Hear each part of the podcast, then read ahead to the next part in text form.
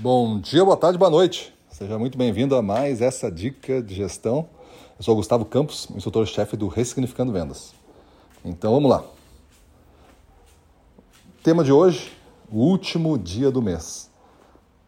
É evidente que todo mês tem o último dia, mas para quem trabalha em vendas, em gestão comercial, esse dia é um dia mais do que especial. Talvez seja o Natal dos, dos meses aí, então temos 12 natais para comemorar vendas. É evidente que é um dia tenso, é um dia que geralmente acumula bastante vendas, é um dia de negociação, é um dia onde tudo que você aprender, tudo que você teve de experiências na sua carreira de vendas vai ser novamente testado.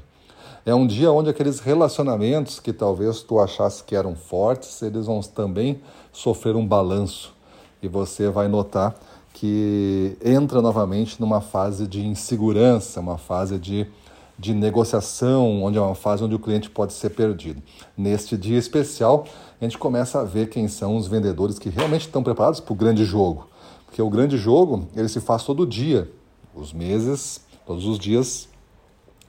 Mas nos últimos dias, é onde os grandes clientes começam também a se abrir mais para grandes negociações. Tu pode dizer que ah, na minha, no meu negócio é todo mundo igual, mas eu poderia também dizer que talvez tu não participe dos grandes negócios, só participa dos pequenos mesmo. Aí para os pequenos negócios, para alguns médios negócios, mas não profissionais, aí todo dia, todo dia. O cara também não tem um jogo mais forte. Mas para quem é grande e, e faz grandes negociações, é, se caracteriza os últimos dias do mês como dias importantes. Por quê? Porque os compradores também têm metas a bater. E essas metas a bater envolve economia de orçamento, melhor aproveitamento do orçamento, e tudo isso vai ser forçado nos últimos dias para grandes contas, porque os últimos dias os vendedores também estão sobrecarregados para bater meta.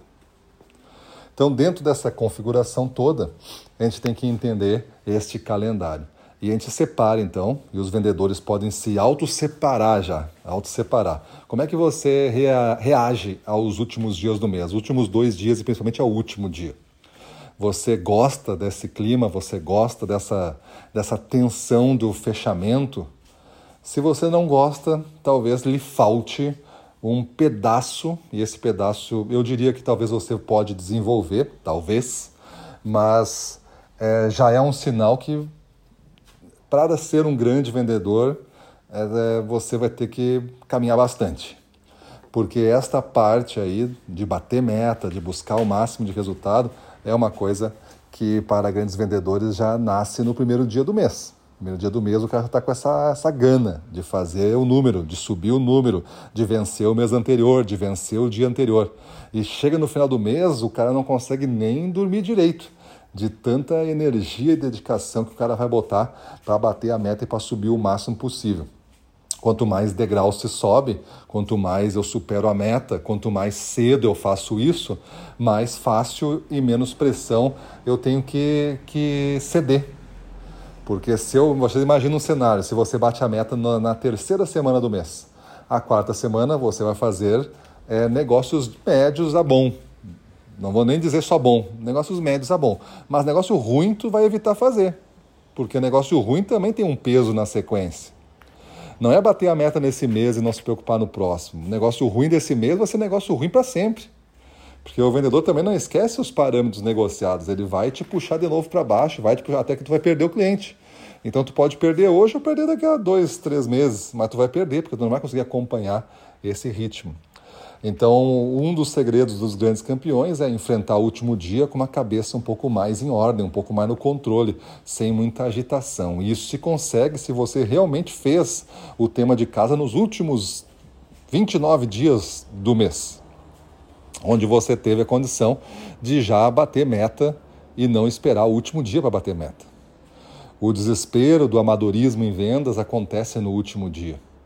A meta ela tem que ter um tamanho suficiente para que a gente faça crescimentos que sejam desafiadoras, mas que não seja tão esgaçada a ponto de nunca ser cumprida, onde os 30 dias do mês nunca são suficientes. E se forem suficientes é por questões que talvez você não consiga repetir todo mês, porque não depende só de você.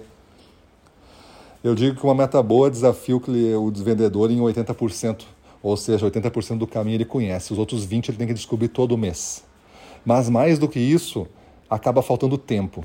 E o tempo é a moeda principal dessa negociação das metas que eu estou fazendo nesse mês. Eu tenho que ter tempo. Eu tenho que conseguir bater a meta. E isso não significa que a meta seja fácil. Significa que eu estou superando ela em tantos por cento. Eu estou esticando, eu estou puxando, eu estou no controle do crescimento da meta. Esse é o melhor cenário para o vendedor do que ficar sendo empurrado, pressionado todo mês para fechar o 100%.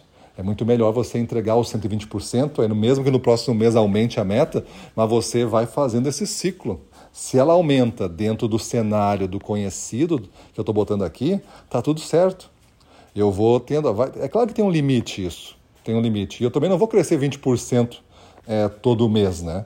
Mas assim, se você superou a meta em 110% e a meta no próximo mês aumentar para esse é, volume, esse volume você já conhece poderia até aumentar 5% a mais. Olha, é aquele volume que tu já fez mais 5%, aquele volume que tu já fez mais 2%, mais 3%.